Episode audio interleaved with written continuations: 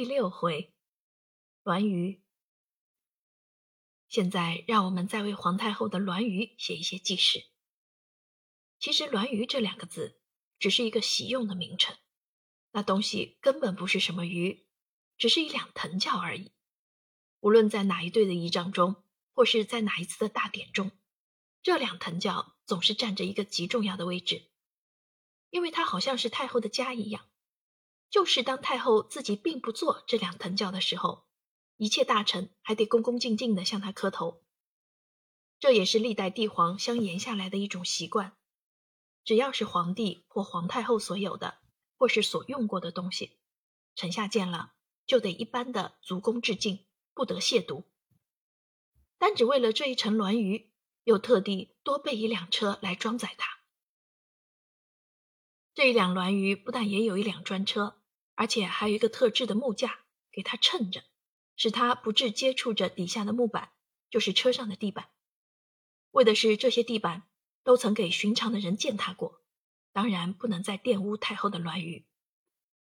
从北平到奉天去的路上，太后还屡次需要用到它，而在每一次使用的时候，全列的火车就得停下来，先在太后所坐的那辆车子的门口。搁上了那一块在他上车时所用过的木板，然后再在这一块木板和那栾舆的中间架上一条跳板似的东西。这前后两条木板上当然都有很厚的绒毡垫着，太后在上面走过，便可以像走在粉絮上一样的温软舒适了。若问这一层栾舆的外观和装饰，那可真是光彩极了。像这样美丽的一层轿子。的确配有一辆专车来装载它，因为它是太华贵、太美丽了。我真不知道应该怎样的形容它才适当。栾舆的内部全是用杏黄色的贡缎冒起来的，那些贡缎的颜色都是特别的鲜艳，而且是时常在更换着的。待到太后快要使用到它们的时候，李莲英便亲自走过去，用心查看一番，倘有什么污渍。或缺少了什么东西的话，便立即调补好。以致太后走进栾舆的时候，旁边还得临时加上一道布幔，团团的围着，使一切的人都不能偷看她。连被派着扛抬这层栾舆的那些太监，也绝对看不见她。一直等到她在栾舆里坐稳之后，那一道布幔才撤去，同时那些轿夫。便小心翼翼地担负起这副千斤重担来。如果万一不幸，而因为其中有一个轿夫走错了一步路，以至于使坐在栾舆里的太后一跤翻下鱼来，或虽不曾翻下，而已受了一些惊吓，那就闹大了。至多在半天功夫以内，这十六名轿夫的脑袋便得一齐掉下来了。不过据我所知道，这样的事情。事实上是从没有发生过的，因为给太后抬这层栾舆的十六名轿夫，可说是打全中国几万几千名轿夫里头所挑出来的顶儿尖儿，无论如何绝不会走错一步的。就是他们自己也往往自负的了不得，而且以为能给太后当差，真是一桩最光荣的事情。他们所穿的服装又是十二分美丽的。头上是戴着普通的围帽，却没有顶子或翎毛一类的装饰物。上身穿的是淡红色的背心，下面穿的是湖绿色的长裤，脚上是深黑色的靴子，但并不是长筒。他们不论在起步的时候或行走的时候，都是十二分的小心。当然，他们也知道杀头不是一件有趣味的事情。在这一层栾玉的前面，有一道短短的小门。当太后上轿的时候，便由李莲英先把它打开，太后就从这空隙里跨进去。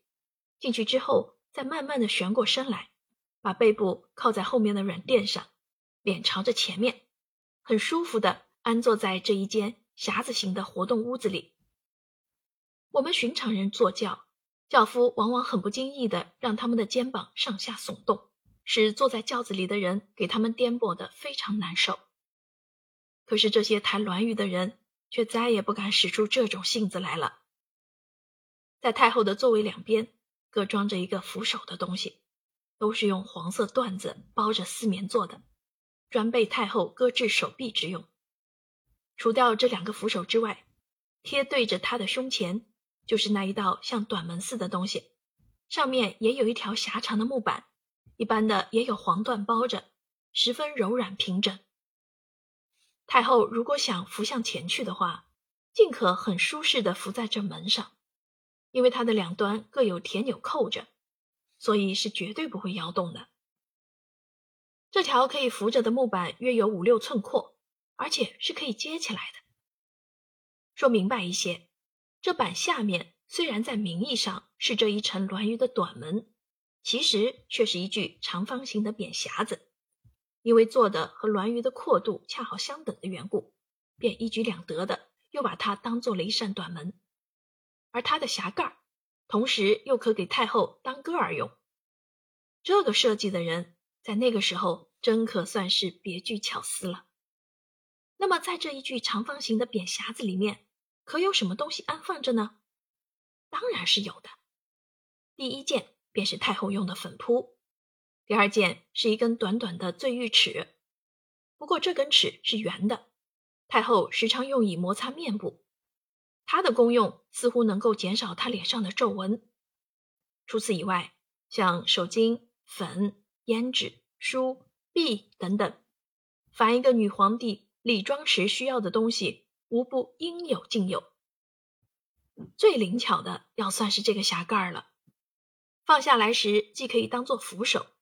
待到接起来，立刻又变为一方狭长的镜子，因此太后虽在途中，也可尽情的打扮，不于为人窥见。她是绝对不许她的子民向她偷看的，所以她的銮舆在街上经过的时候，从没有人敢伫立着观看。其实我们大家都知道，那些小老百姓们往往在纸窗上挑破几个小洞，私下窥看御驾在他们门前经过。所不知道的只有太后自己。就是有人告诉他，他也不会相信这些人竟是这样的胆大。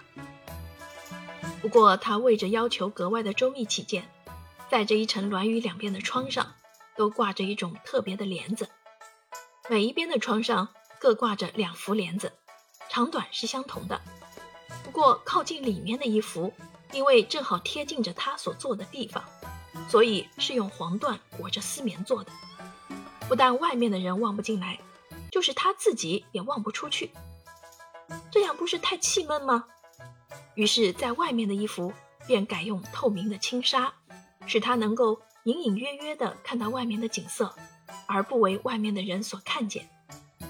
倘若他还嫌隔着重轻纱看得太不清楚或太吃力的话，他尽可把身子扶向前去。轻轻地拉开一些纱帘，侧着脸张望着。就是这样，外面的人也不用想窥见他。即使眼力最好的角色，至多也只能窥见他的几根手指。上面我不是已经说过，这一层銮舆的内部全是用黄缎裱裹着的吗？而在这些黄色的缎子上，除掉两旁的帘幔和底下的踏布以外，都还有极美丽的花样扎绣之类。这些花样一共有八种，名为八宝，也像目前最流行的糊墙壁的花纸上的图案画一样，一行一行的排列着。每一种花样都有无量数，它们的大小约莫有两寸见方。因此，我们如果走进銮舆中去瞧一瞧的话，眼前所见到的便尽是些横七竖八的花样了。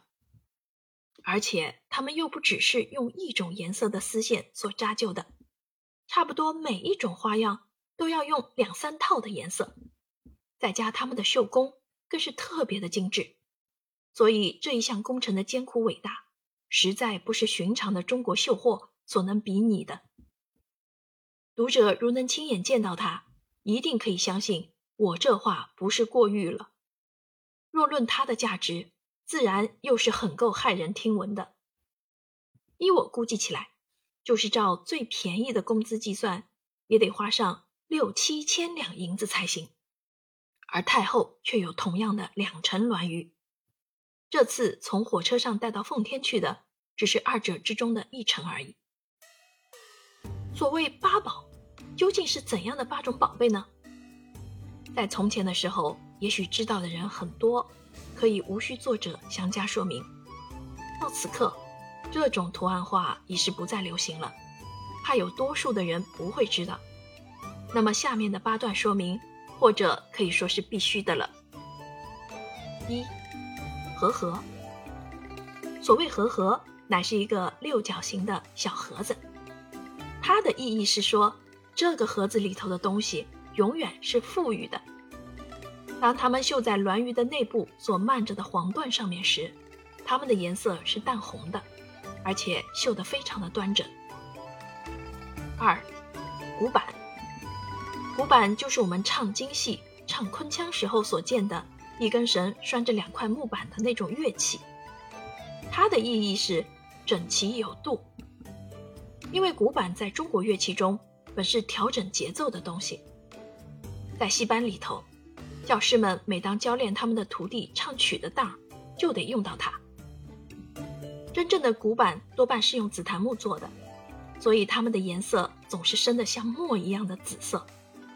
可是，当它们绣在鸾鱼的内部所漫着的黄缎上面时，因为要求美观起见，便改用了一种浅黑色。三，龙门，龙门就是俗语所说的鲤鱼跳龙门的龙门。它的形式和牌坊差不多，就是和此刻我们在足球场上所见的球门也并无多大差别。但是，当女工们扎绣这一种花样的时候，却是特别的讨好。几乎把所有的颜色全引用到了，聚得像红一般的美丽。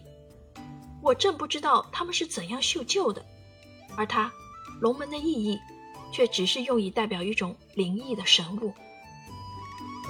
四玉鱼，它的意义是昌盛和繁殖。式样很简单，不过是两条相并的小鱼，也许一条算是雄的，一条算是雌的。它们相并在一起，便是夫妇和好、子孙昌盛的意思。论鱼的本身还并不怎样费事，可是它背部上的鱼鳞乃是极纤细的，绣的时候当然是十二分的辛苦。鱼的其他部分都是用灰色丝线所绣的，而鱼鳞是有一种发光的银色，看去真像活的一样。五，仙鹤。仙鹤就是我们在动物园里所见的白鹤，这个“仙”字只是一个形容词而已，因为中国人有许多的传说是讲神仙的故事的，而在这些故事里面，神仙所骑的代步的东西往往是鹤，于是鹤也变为一种仙物了，并且因为鹤的寿命比较长一些，所以特地请它来担任八宝中的一宝，作为长生不老的表征。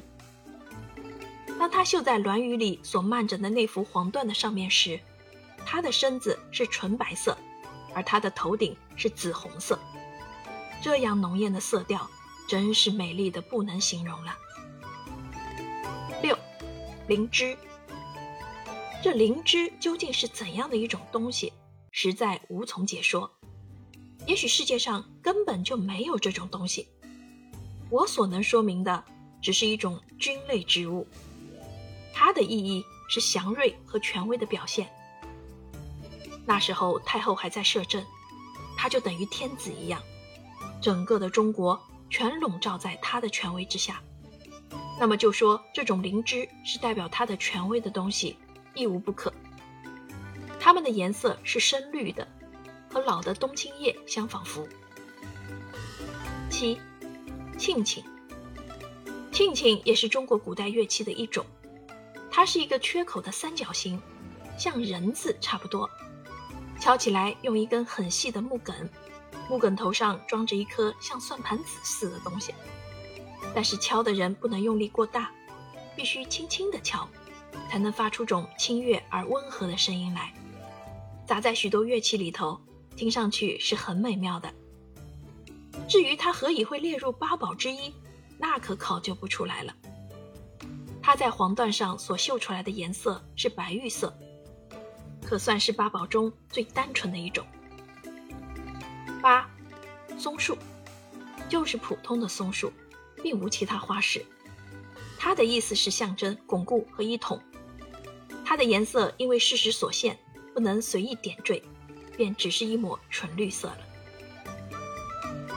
这样看起来，读者就可以知道，光是扎绣这几幅黄缎上的花式的工程，已是何等的艰难精细。我先前估计它的价值约在六七千两银子左右，真可说是最少限度的代价了。然而，这还只是用以表裹那鸾鱼内底部的一种点缀品，也许太后竟从不曾注意过呢。但是论实在情形，太后在这些绣件上面，除掉原料之外，却也不曾花过多少银子，因为织绣的工人都是长期留养在宫境内的。他们对于工资是绝不计较的，就是工作时间的久暂，他们也得细听一旨，自己是绝对不知道的。也许一件工作做一两个月就完了，也许做三四年还不能完，也许这个人已经做得精疲力竭，连眼睛也瞎了，而他的工作却还不曾完成，这样就得另外派人继续做去，务必使这件工作做到圆满为止。这栾鱼的本身是用藤制的，制工当然是特别的精巧耐用。鱼的两旁在半腰里各有一根木棍拴着，这两根木棍都是用最坚实的木料做的，中部浑圆，两端略扁，而在前后两端上又各有一根横木联系着，横纵四根木棍，恰巧架成了一个长方形，栾鱼就夹在这长方形的中间，抬的时候。有八个轿夫分站着这长方形的四角，在中间另有两根横木梗着，一在前，一在后。它们的位置正好介乎鱼的本身和头尾两根横木的中间，不过略长一二尺。四个头上也各有两名轿夫抬着，所以合并算起来，一起便有十六名轿夫了。鸾鱼的外部是更光彩了，前后左右所用的。全是用金线借旧的薄绸缎衬着里面的黄缎，便格外的华贵富丽，无从形容。何况在四面又有四条蓝色的飞龙绘着，这气象便越发的雄壮灿烂了。轿顶的格式是完全照宫殿的式样制的，一般也有翘起的飞檐，涂着金翠，闪闪生光。正中顶上还安放着一个黄色的圆球。约莫有一串葡萄那样大小。这个球虽然是空的，但全是用纯金制的。还有一点我们必须认识：虽然这层栾鱼的式样难免太古一些，但是无论它的外部、内部、上部、下部，都是十分美观的。人坐在里面也必然是非常舒适的。不过论到坐的话，那我可没有尝试过。据我所知道，除却太后自己以外，只有李莲英因为负着清洁和整理这栾鱼的责任，当太后不在鱼中的时候，可以走进里头去收拾。其他的人，谁也不敢伸腿跨进去一步，不说乘坐了，就是拿那里漫着的黄缎上所绣的八宝的花样，也只有在太后所用的东西上才可以引用。从我这么一长篇话看起来，这座鸾鱼。能在我们这列御用火车上独占一辆车子，实在不是一件奇怪的事情，也可以说是理该如此了。